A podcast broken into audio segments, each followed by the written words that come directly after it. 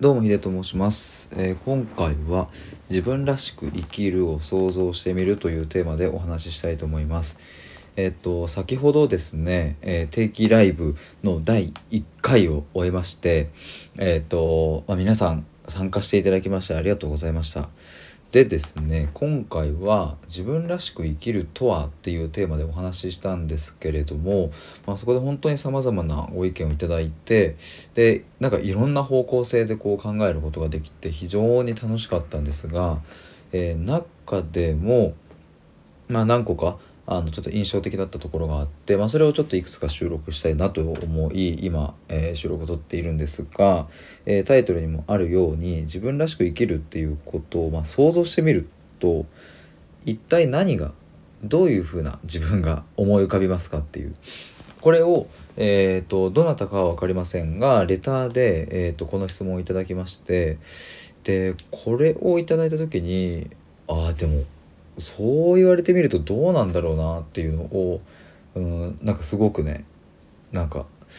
こう自分の中ですぐに答えられない何かがあってじっくり考えたんですよ。でそうすると、まあ、出てきた答えは、まあ、結論から言えば僕の場合は考えている自分常に考えている自分っていうのが自分らしくあるっていうことだなっていう風なのが出てきたんですけれどもすごくこの質問ってなんか確信めいたものだなということを思いました。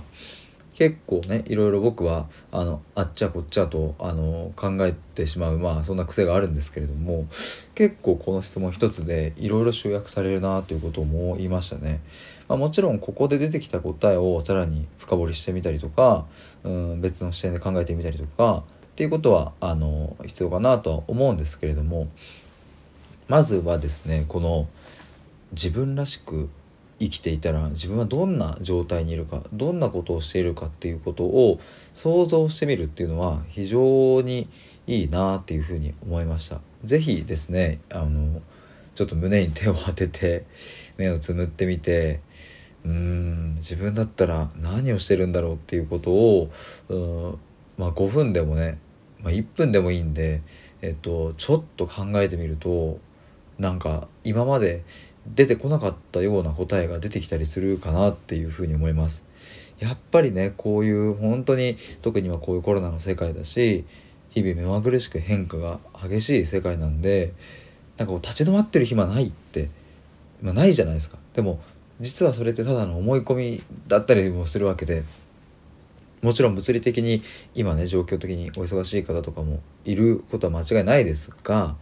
ただね1分だけでもいいから自分らしい自分の姿をそっと目を閉じて想像してみるっていう時間を取るだけでもうんなんかその後の生き方や過ごし方に非常に関わってくるなっていうことを、まあ、今回はその、えっと、ライブのレターで、えっと、僕はなんかすごく痛感しました。いや本当にありがとうございます。でまあ改めてね今回はですね自分らしく生きるっていうところを、まあ、いろんな角度で、えー、と例えば感情とかね、えー喜怒哀楽や、えーワクワク感や、えー楽しいということだったりとかまあいろいろねいろんな角度で、まあ、想像してみたんですけれどもうんまあ一つ一つ言えることというか、まあ、今回の、まあ、ライブにおいては、まあ、自分らしく生きるとはこういうことであるっていう別に結論を出したわけではないんですね。えーとまあ、これはまあもう当初のもともと僕の,、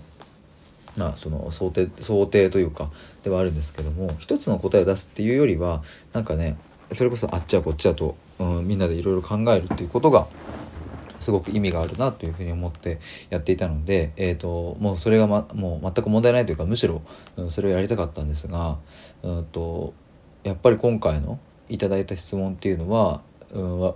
全て今今日話した内容においてはそ、うん、全てがそこに集約されている質問なのかなっていうことも思ったので、えーとてもとてもおすすめですという、うん、そんな、えー、と収録でございました。